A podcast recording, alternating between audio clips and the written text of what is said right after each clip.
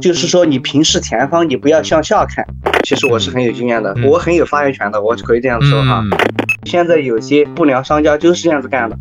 最不容易漏水的 就是以前的那些老房子没有保温层的。我这行说说来话长，我这行说来话长。长话短说。Spider-Man, Spider-Man, does whatever a spider can. Spins a web any size, catches thieves just like flies. Look out, here comes the Spider-Man. 我这行说来话长，我们今天请到的啊，应该抬头往上看，非常高的一位高人。怎么说是高人呢？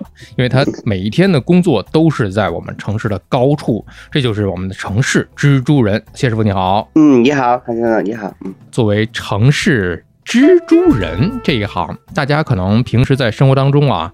见的不少，因为在楼宇之间，包括在我们的这个居住的环境之中，啊，因为我跟谢师傅当时认识的时候，就是因为给我家修这个防水啊，嗯，但是有很多的朋友啊，还是不知道，就是这份工作究竟怎么做的，究竟这份工作现在是一个什么样子的，是谁可以做？包括您自己，可以就从您单独的一个个体上来讲吧。就是咱们先声明啊，就是谢师傅今天讲的有可能不代表您的那个地区，有可能仅代表谢师傅自己的这个公司里面的自己的这一个领域，可能会呃说的不太全面，但是我们是真实的，对吧？对对对。您从事这个工作是从什么时候开始入行干的呢？其实我以前也是在开发商。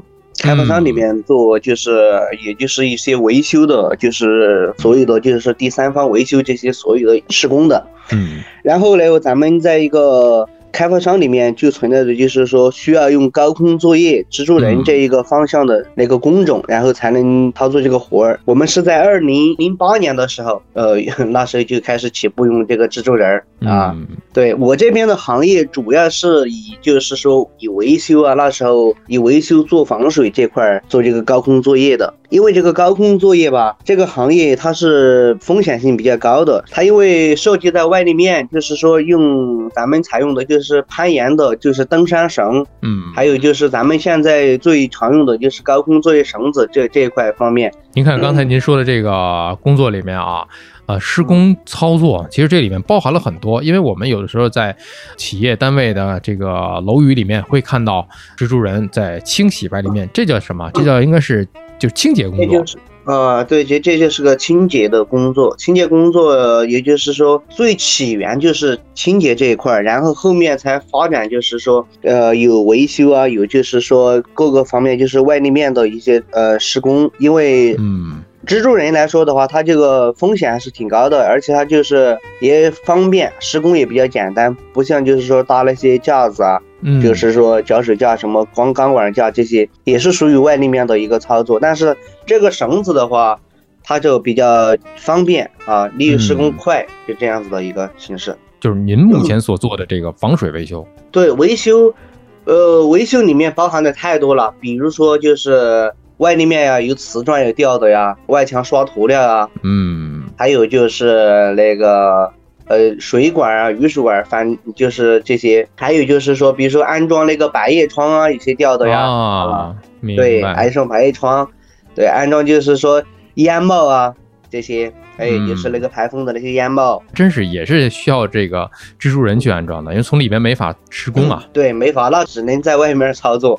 啊。还有就是说外墙，哎，外墙什么打胶啊，哎，勾缝啊这些啊，都得需要哦外立面的。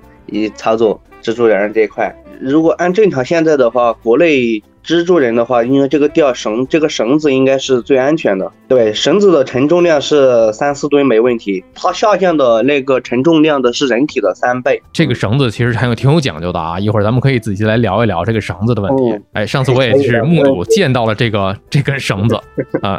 具体到您的工作，就是做目前在做的就是防水工作。对，防水工作。防水这块儿，呃，其实比清洁的话和维修的话，最讲究就是这个防水。嗯，有技术。呃，它的技术含量比较高。清洁的话也是有技术含量的，就是你如果是说你清洁玻璃的话，你擦弄不干净的话，它会花，所以说你这个也是有技术含量。但是最好的、最高的技术含量就是防水这一块，因为它是属于在外立面操作，你第一次做不好的话，第二次还得去弄的话，就很费费周章了。哎，对，没错，没错，这个防水这个问题，现在可能都是您正在忙的这么一个季节，雨季嘛。就说北京这城市啊，今年雨水还是比较多的啊，可能您一直在忙，一直在忙，就是每天可能都在城市的这个天际线上忙。对对对，基本上我们都是在外立面挂着的，外立面挂着。哎，说来还是挺挺形象的。其实为什么叫蜘蛛人呢？刚才讲了一根绳子，一个人，然后拿了一些个材料，一些个工具，是吧？在操作不仅包含民用住宅，还有一些个商用的这些建筑。哦，对，基本上我们我一开始的起步就是干的就是呃商业的，人家干的都是比较开发商这些的。然后他们的也就是交了房子之后啊吧，有些还有些问题的，咱们就是用咱们这个蜘蛛人给他做的。嗯蜘蛛人。因为第一个方便，不用搭那个钢管架，你们所看到的那就是说有些就是外立面呀，这些脚手架那种。对，脚手架就是呃就是蒙个滤网这种的话，就是没有成型的嘛。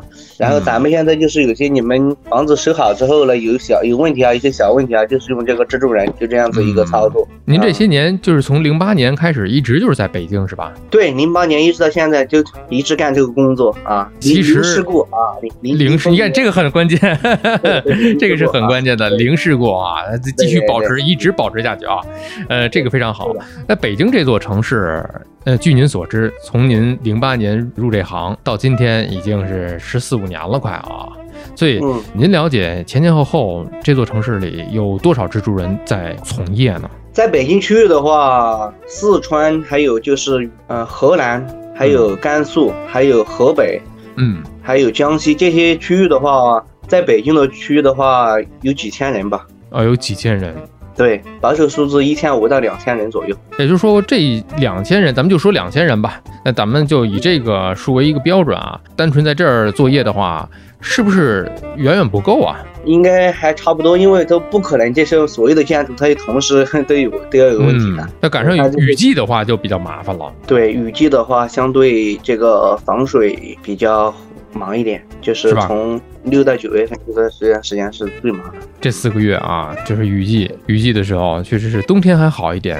呃，冬天的话，也就是好好一点，对，它就量比较小一点，然后平常的话量是多一点。雨季的时候，现在咱们操作的就是有些小区里面，嗯，老小区啊，对，还有就是新楼这些小区里面用的蜘蛛人是相当的多的，因为它的房屋的结构时间长了，它的外立面破损的比较多。多问一句啊，就什么样的一个外立面或者什么样的结构不容易渗水，不容易漏雨呢？其实现在的房屋吧，结构最不容易漏水的就是以前的那些老房子，没有保温层的，没有保温层的，对，哦，也是小砖楼的，没有保，对，它是不会漏水的。现在所有的漏水和设计的都是保温层，还有这个划分，保温层是在里面，这个是不会漏的。它因为我保温层在外立面，这个外立面又分很多种了，嗯，外立面有分的就是保温层的涂料。还有外墙的石材，外墙的玻璃幕墙，还有就是对，还有就是外墙的钢结构啊，铝板，铝板这个就是钢结构这块儿。啊，这些都会漏水，都会有。哦，都会漏水。对，所以说现在以前就是那种板儿楼的话，就是那种哎呃红砖啊，它这个是太傻了，漏水的傻，因为它不涂嘴。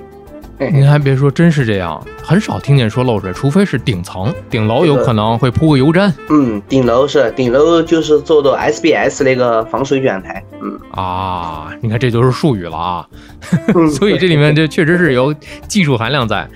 刚才说到这个术语啊，其实也说到了这个胆量的问题，我就想知道啊，高空作业这个高空作业就是胆量和技术是同样重要的吧？还是说哪个更为重要一点？这个第一个哈，必须他要那个在医院里面去做个呃体检，他的身体素质符合这个条件才行。哦，对，比如说你有三高的话，那你有胆量也不行，也不会要你的。对对对，容易出问题。容易出问题，必须的个身体的全方面检查，我们一个月、一年都要检查两次。不是说胆儿小胆儿大的问题，可能你上去之后有某一个点就会触发到你的这些个感官神经，可能会引起身体一些生理反应。对，所以说这个胆量的话也是一方面，但是必须身体素质也好。嗯，这个还你没有这个身体的话，你还真去出去，你想做也做不了的。啊，这个是身体的这个指标，这个是硬门槛儿。对对对，首先你得身体条件好，比较具象的拿着身体的这检查，这体检报告单没有问题，然后再下一步应该是讲啊是否能够在技术上达标了吧？嗯，技术这块的话，我们比如说这个行业里面是必须得有一年到两年的技术含量才可以。我目前做的这个行业就是一种防水这块工艺的话。是技术含量比较高的。我们每天遇见的房屋结构是外立面的房屋结构是层出不穷啊，太多太多了。所有的结构它都不一样，它的因为这个高空作业的人去操作这个活儿的时候，干这个活儿的时候，必须得了解它的是从来龙去脉，你才能找到所有的就是说像像这个防水的话，这个漏水点的话，哎，你才能找到它这个从哪里的。点位来的水，咱们怎么给它阻断？让这个水不来，给它阻断开。清洁的话，有玻璃咱们就直接擦，看得见的东西。咱们这个防水这个体系的话，是一个高的技术含量，就是是外墙这块啊，是很高的一个技术含量。所以说这个还得有一到两年的这么一个熟悉的过程。对，最少吧，最少一到两年。熟悉的过程是一个什么样的一个模式？相当于带徒弟这种吗？学徒？对，基本上算是这种吧。啊，对，你操作的话必须得有两个人啊，对，一个师傅。哎，你这个还不会的，哎，咱们就帮你带一带，是吧？在这个咱们的公司里面干呀，就在你帮你带上，带上几年，然后遇到有一年多吧，遇到些什么的案例情况，哎，他知道怎么去操作了，慢慢就这样子了，就可以上手了。对，可以上手，没问题。因为我们如果是说随便找一个人。来跟他做这个活儿的话，你坐不住啊！他他你去了，他会下掉，但是会掉绳子，会这个操作是没问题啊，是可以一点问题。但是你下面去去俗话说的好，你像去看病，你要去真正的去找问题的话。那他就是可能差点意思了。这这个比喻特别的形象啊，对对，特别好。这相当于这个大夫给病人看病啊，你就是在吊在这个楼外面，蜘蛛人给这个城市建筑来诊断。嗯，对，是的。因为这个水啊，咱不是看见的喷泉，也不是瀑布，不是往外滋水。现在这个是水从哪个孔哪个洞流进屋子里了。对，窗户这个漏水吧。其实我是很有经验的，我很有发言权的，我可以这样说哈。广大的就是说防水体系里面，我可以有发言权，有这话语权的，有点话语权 啊。那您就讲一讲，因为这个防水，嗯，这个外墙这个窗户这块漏水，我跟你说是特别麻烦的，嗯，而且是说你在屋里面灌的话，一百个里面可能有二十个能灌得住，八十个你灌不住。哦，因为为什么呢？因为它是外墙，往里面渗的水，你必须要把外面的水给它治住，才能。水才进不去屋里面，从源头。对，你要治就治根啊。嗯，就像你不治根的话，你要治它的基础，你要治它的最基础的面，你不能治它的里面的话，这个它是时间管不长的。也就是说，我有一个比喻啊，不知道恰当不恰当啊，相当于这个漏水的话，如果我只堵住了流水渗出的这个出水点。那我这个里面可能它不在这个地方漏了，它可能窜到别的地方去了。串水这个的话，只能也就是说在外立面操作，这就是一个技术含量了。你怎么在外立面操作嘞？这个就是一个，所以说要看现场定。之所以就是您能够有这个话语权啊，有这个在这个防水这行里边真的是有一席之地，因为我也了解过，您还有自己的一些专利在。哦，对，那是因为在好多年前其实就申请了这个专利，我申请了一个专利，就是呃室外的这个防水这个专利吧，对很多在做这些技术方面的人都是有一定的好处的。就是我们这个专利的申请的是申请了两到三年才下来啊，在现场勘测。啊，然后专利那边的人勘测完之后，最后，哎，哎，这个技术还是可以的，嗯，蛮可以适用于广大百姓的推广啊，没问题。嗯，外立面，外立面也不影响啊，就这么一个工艺。呃，因为这个外墙的防水，其实我们这个专利的话，只是大众型的。如果真正的要细节的细节细划分的话，还是只能现场而定，去因地制宜。对对，没错，确实必须得因地制宜，不是说咱们就说它这一项就可以全方位的，那不是那样子。因为现在的外墙的结构比较复杂，它的来水也比较复杂啊。现在的技术好多都基本上都在用用我这种方案吧，这是专利技术的，也就是一个工艺技术吧，都在用啊。反正这个同行嘛，用就用呗，那个也也没什么事儿，我就觉得啊，只能我我这个人比较说什么，就是觉得就是把所有的广大百姓的这种。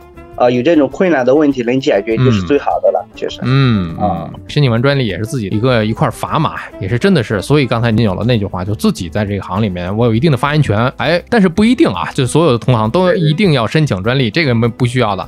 但是这一行从业的话，是不是应该有一些其他的一些个资质证明？比方说啊，高空作业许可证是吧？对，那个是必须的啊，那个。还有什么一些其他资质吗？呃，这个保险。嗯，保险，高空作业的保险，嗯，这个是必要的。保险和高空作业证这两个必须得同时啊，这两个同时要有，同时要有的。保险的话，因为保险咱们在北京区的话，最少是一百二十万。嗯，对，基础。那除了这两项之外呢，还有没有其他的一些资质？其他的话都可以，基本上都可以上岗了，嗯，都可以操作上岗。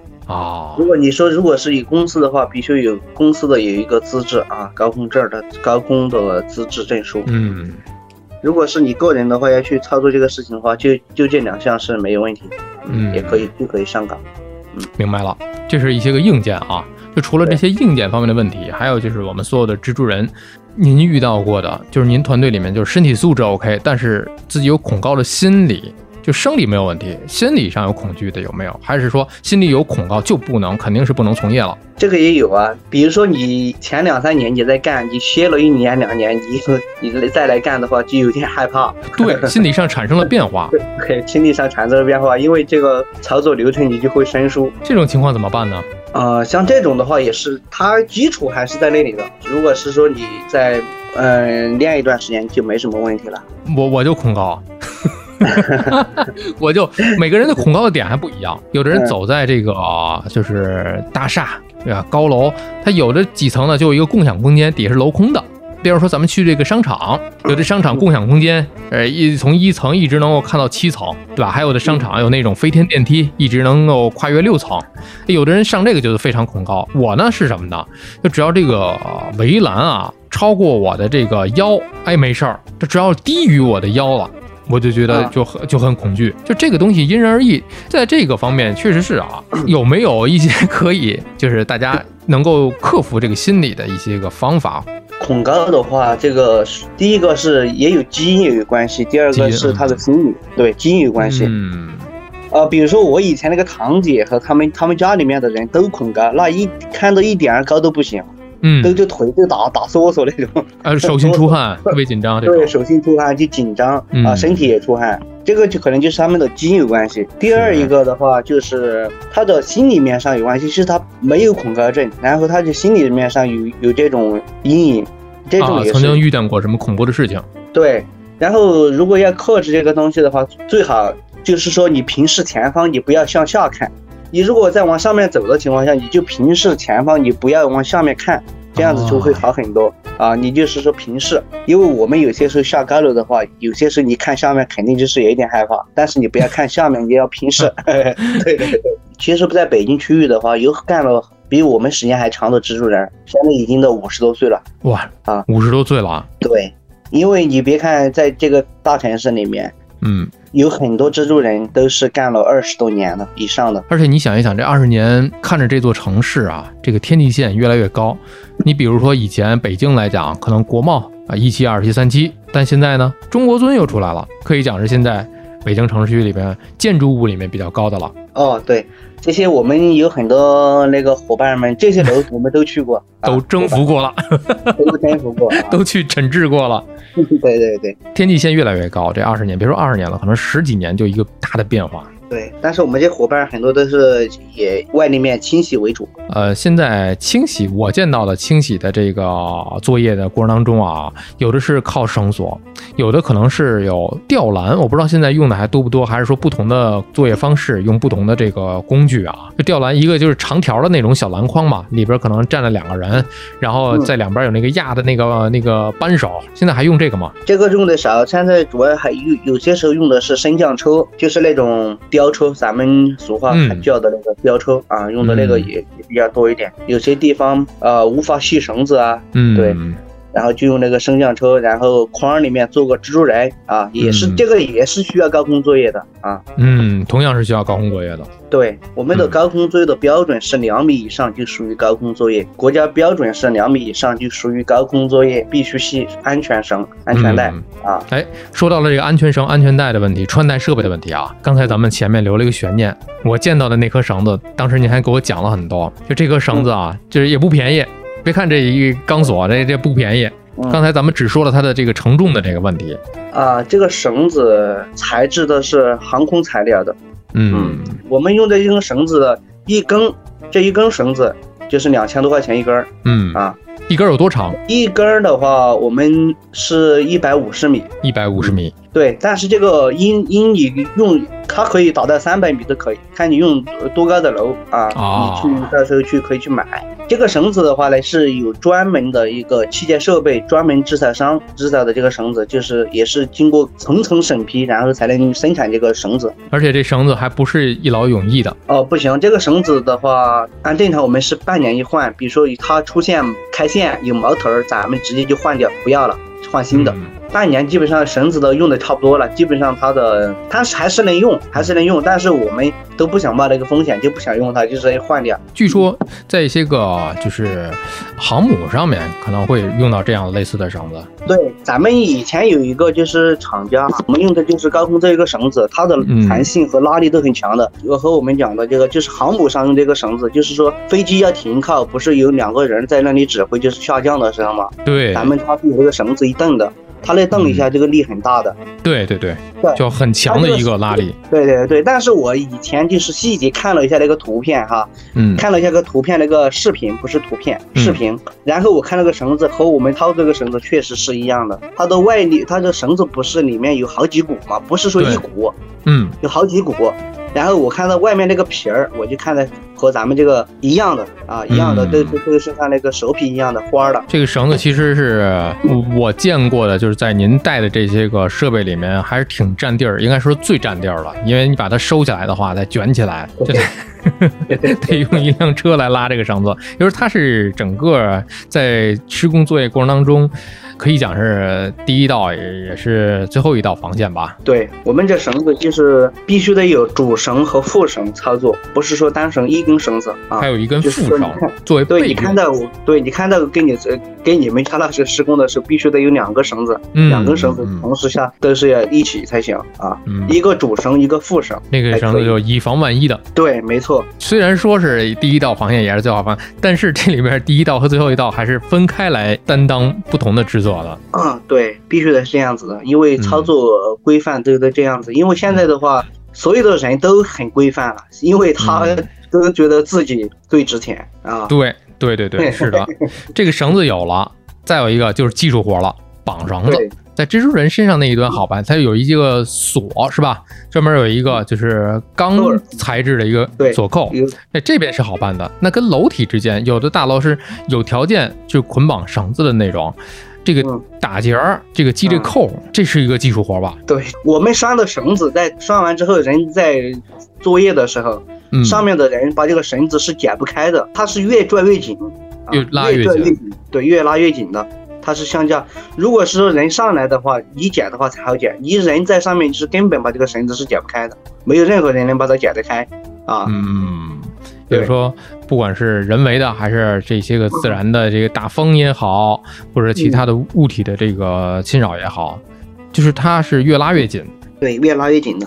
这上这个绳子其实也有很多讲究的，也有很多啊讲究特别多，因为这就涉及到那个消防啊，消防员啊，这些啊。大哥哥们啊，他们上的绳子也是很有很多种的。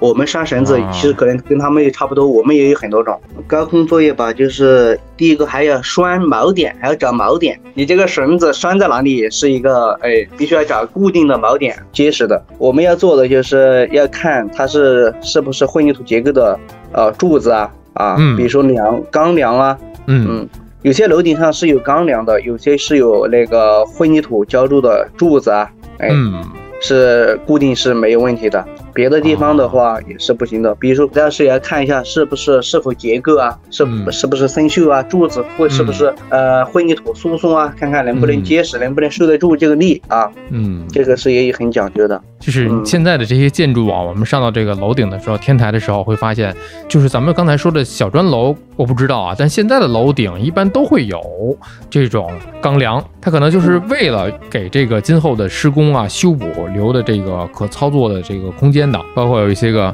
呃可以系绳子的柱子，还有的一些楼体，比方说写字楼。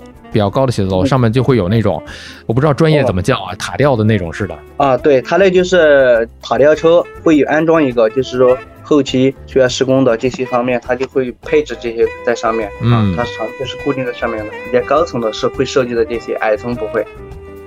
您还记得您第一次高空作业时候的这个情景吗？当时是零八年就开始，就是您第一次高空作业是吧？我第一次高空作业的时候，前三个月办完那个体检报体检，然后做完那个呃领完证儿，领完证儿，嗯然后后三个月也就是给我们一起老乡一起去，第一次就下二十九层的高楼。二十九层的高楼，第一次。对对，俗话说得好，就像确实就像开车一样哈，一开始嗯还是有点紧张的，嗯，你必须拿了证儿、拿了本儿什么的哈，来实操的话还是有点紧张，但是整个实操过程中都是你很熟练的，啊，嗯都是很熟练了，已经成型了，只是你去我们是。去学习的时候没有这么高的楼，就是两三层楼啊。嗯学习的时候，但是你要在实际生活中的话，来干这个事儿的时候，那是很高很高的楼了。嗯，啊，一开始是有点紧张。因为每一个实操的场地啊，它的这个当天的气候也都不一样。你比如说二十九层楼，已经可以说是风都会影响到每一个操作的一个动作了。对我们正常这个高空作业的话，正常是三级的阵风以上啊，嗯，都不让施工。也是为了安全考虑。为高空对安全考虑，高空作业因为这个在上面操作的时候，那刮风的话，你人在上面就来回给你晃你的话，那你是受不了的，也没法施工啊。主要是你在上面，你的人都站，人都你都固定不了，你你嗯根本就没法操作了。就是像您的这个防水的这个作业的话，呃，雨天无法施工，这也是一个制约因素。对，雨天雨天不能施工啊，墙面湿也不能施工啊，这有很多讲究的。哎，这个还真是对，墙面湿你的话，湿的话，咱们的防水材料也粘不住。要等天晴了之后才能施工嘛，就是一定要大好晴天。啊，对，有些地方的话，它就是太干燥的话，我们还跟它浇点水，就是说太哦，热、太干燥也不行。对太干燥，有些它也粘不住，我们要底层要跟它处胶，给它处理一下。哦，原来是这样。你看看，不光是下雨不行，这是大家能够很常识的去，哎，一下子能想到啊。那我要做防水，非要雨天是吧？太干原来也不行。对，比如说你每天你像这样四十度的高温啊，嗯这种的话也不能操作，也不能施工。保证这个建筑材料它有一个热胀冷缩的一个空间嘛对。对，但是我们这个高空作业是分什么呀？就是说，呃，我高温也不能施工，有风也不能施工，下雨也不能施工，这三不让。嗯 哎，这是有原则的，非常原则性非常的强，是的，所以是一颗说，红线啊。对，是一个红线。那现在您干了这十多年了，自己有了团队了，您现在团队大概是一个什么规模？有多少蜘蛛人师傅一起？目前有十八个，是不是现在您就很少亲自去上手了？基本上基本上没有上手，但是下面的都是我的徒子徒孙了。哦，嚯、这个传帮带啊！但是曾经在北京这座城市里面到过不少的这个攀爬过，或者是说在不少的高楼曾经作业过，领略过无数高处的风景。因为在北京这么多年吧，我们一一年都要下几十栋楼。现在施工的就是属于家庭式的这种比较多，然后、嗯，呃公司的这种就是说大的企业这种也有，但是大企业它的工期比较长，啊时间长，就是几个月。其实有的用户吧，他就觉得这个高空作业也是挺危险的。他能理解我们；有些他是不理解，就是觉得是说，哎呀，这个很简单，就是你呃一一个几个小时就完事儿的活儿，哎，很快。嗯，其实咱们的前期的工作准备，我跟你说是相当一段时间。这个是最主要复杂的，最主要的东西就是前期的准备工作，还有咱们现场用料啊。现场的操作啊，嗯，施工中途的操作，还有施工以后是怎么去跟他一个防护，这些都是有的。所以说，高空作业在这个行业来说，是在建筑行业来是最高风险的。那您还记得到过的最高的是哪个楼吗？呃，最高的楼五十多层，在那个武汉，在武汉。对我亲自下过这个楼，武汉五十多层啊，武汉那边楼比较高，说实话。欲穷千里目，更上一层楼。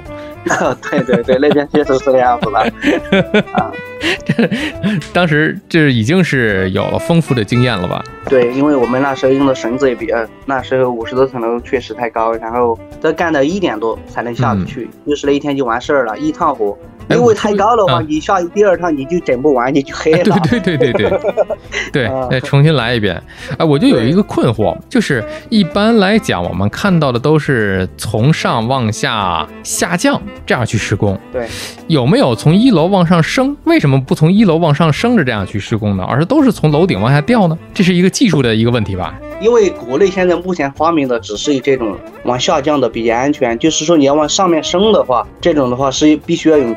用电来操作的啊，电来操作，如果绳子就是说用绳子这种电来操作的话，它毕竟还是有风险的，因为它是个机械的东西。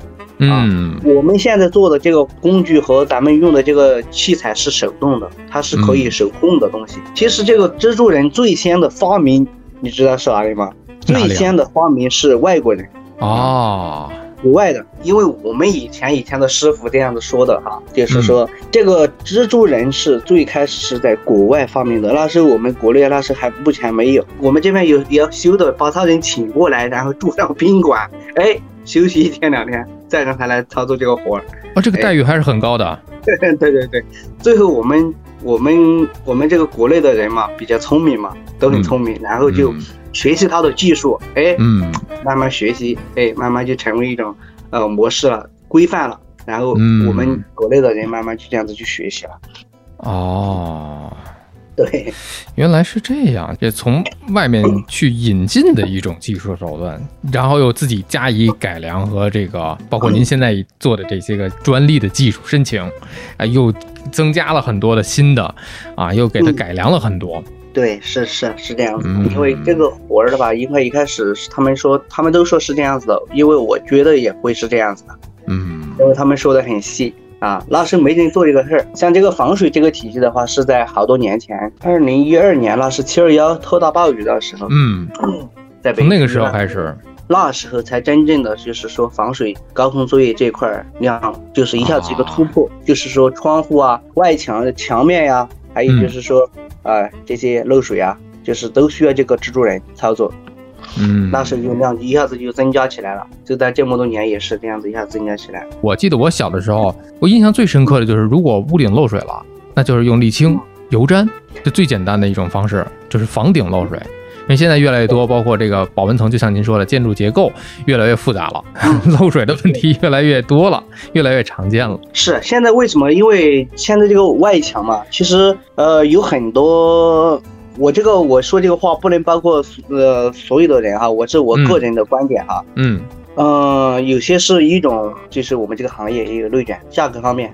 第二个就是说，呃，它的做的工艺。它的用材，还有就是它的售后，有这么些人，就是说做的也就是不到位，然后就是产生后期，比如说他做完之后，哎，又漏水了，找他没没有保修啊，怎么样的是吧？嗯，然后就产生了这问题了，然后呢又找我们了，我们比较专业哈，比较行内的啊，又找我们了，然后他就他就会把以前这些这些问题就是强加于我们了，然后呢这个心态我们是能理解他的，因为。也上过一次当嘛，是吧？谁会这样？对对对对对 对，就心理上就肯定有个底嘛。嗯，是这样子的。然后呢，要选择的话，我还是得选择比较正规的、比较靠谱的，我觉得是最好合适的。因为俗话说的哈，我们必须要量证啊，量他的所有的东西啊，才可以找到这个人。不能凭嘴说，这是不可以的。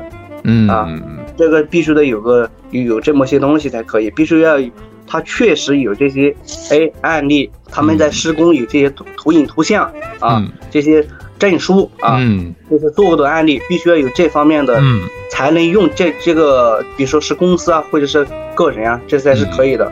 嗯，因为现在有些不良商家就是这样子干的，嗯。把你这个钱收了就完事儿了，就不管他了，这是不可以的。对。嗯，你再转一年再漏雨了，你再找他，哎，可就找不着人了。对，呃，在您的整个的从业过程当中，有没有一些具有挑战性的，就是施工难度比较大的一些个呃项目？有啊，呃，我们也是在前两年前，嗯，呃，在北四环啊嗯做过项目，做了个三年，全部是用高空作业蜘蛛人啊。哦，呃，因为我们现在又做了一个项目啊，也就是在我不说地方了哈，嗯嗯嗯。就是在那个东边儿也是一个项目，整个楼吧可能嗯。也是窗户啊。嗯。我们现在做的是石材啊，嗯，我们不拆石材能做防水。啊，就是不拆，不给它敲开。对对，不用不用不用，对，哦不，用敲开石材，然后整个可以做防水，然后还做它不漏水。这个就很牛了。对，玻璃墙我们不用拆玻璃，也能给它做防水。玻璃这个学问就大了啊！哎，首先你得找这个漏水点啊。玻璃如果是完好无损的，也没有破损，也没有这个洞眼，那怎么就会漏水了呢？它第一个外墙，第一个是受到了密封，第二个它的是接点出现问题，哦，所以说这些都得看细节，所以说这就是防水中的细活儿。嗯 嗯，确实是就。是俗话说，就像医生看病一样，哎，你这个病是怎么引起的？哎，是从哪哪里来的？从哪里根部跟它切断，这都是有讲究的啊。嗯，现在还真是所有的大厦这种写字楼全都是玻璃外面的这种。对，也有这种漏的。它因因为这种的话，就我就跟你说一个例子吧，就是嗯我们在那个天津，嗯那是找到我们公司里面嗯。就做一个，然后它那是一个呃石材，嗯。还有旁边还有一两面墙全是玻璃，玻璃石材这种就是一个外墙结构。嗯我们去了三个人，然后我们那时还没车，嗯那是好多年前的事情了。他直接在北京来用商务奔驰把我们接到天津去干这个活的。这个待遇就相当于那个把外国的这个专家请过来的感觉。对，然后呢，我们去去的时候呢，是先去看了一下现场嗯啊，然后他也又看了，因为他以前我们是在电话里面和微信沟通过嘛，然后图片发过，我们是可以做啊。嗯他说，呃，你能不能做？因为我找你这第第五帮人了啊，已经把没把这个活儿干好啊嗯。他这么说，这个地方我都可以跟你说是在东丽区啊。他说能不能做哈？一开始我们是在这样子沟通啊，我看了一下啊情况，然后我们在现场去看了一下情况，我说可以啊嗯，这个人就啊这个石头就落地了啊，嗯然后就安排我们住宿啊。他说我终于找到专家了 啊，就跟我说。那 嗯，然后就把我们安安排好，然后安排到酒店里面住啊，住了一晚上。第二天我们一早我们就开始上工，整个楼顶和屋里面、里面、外面，我们整个跟他一个排查啊嗯，把以前的图纸拿来，我们都看了一下，做个气方面的就是。两个小时的一个现场的一个呃起草，怎么来做他这个活儿？呃，然后我们跟他说的方案和嗯那个技术规范，他们都也相当的认可。这个活做了八天，三个人干了八天，二十多个工日啊、到现在都没什么问题。那就说根治了，对，根治了，治愈了啊。他说去了的时候，先不说，就是咱们就是要收钱嘛，先不收钱，先给我整方案出来。你我找了第五帮人从你们北京接过去的人，那都不钱，别人都不收钱的事儿了，就说这个活儿怎么干了，是不是全部把这个石材全部拔了，还是玻璃全部给卸了？哎嗯呦，他说这个我不如把这个楼拆了重新盖啊。啊，所以说我跟他说这些方案方法，然后怎么做，嗯，他觉得很靠谱，然后啊，做了之后呢，这么多年，这这都第几年了？我看这都六七年了，我看现在都没没事儿了。呃那之前的那几波，呃，我不知道您有没有了解，他们为什么没修好呢？他们以前其实这个外墙和这个窗户漏水和墙面漏水这个活啊，其实不是说所有的人干的，有些人他基本上找不出来这个毛病。他因为阅历少，说白了，就像我们天天在整这个，他阅历太少，不是说拿了拿另一个桶直接跟他刷下防水完事儿，不是那样子的。嗯你要找准位置，找准那个漏水点才可以。那可以说，在整个的防水的这个作业过程当中，找这个问题点，其实占了可以讲是一半儿的一个工作吧。就是说，它的重要性可以讲是至少有一半儿。找到了才能修，要不然的话方向都错了，白修。啊，对，是的，因为漏水的有些吧，就像比比如说你是在二十层，有可能这个漏水点是在二十五层。哦，就不一定是在二十层本层。对了，这个事儿就大了。说实话，就看它的外立面是个什么情况，有可能你在二十五层修了之后，你二十层就不会漏水。啊，虽然我们不不去探究这个行业秘密啊，但是这一点说出来，我觉得也是给了很多人的一个启发，不单单是技术了，这是一种从业思路。漏水这个东西是无孔不入的，这个水很多房子它的结构方面呢就存在这些隐患。嗯啊，那这个现在你有没有再去研发新的技术嗯，目前有两个技术正在研发，但是还没有成型。啊？那先不公布了，已经公布了，啊等回头成型了之后，申请完专利了，我们再去啊。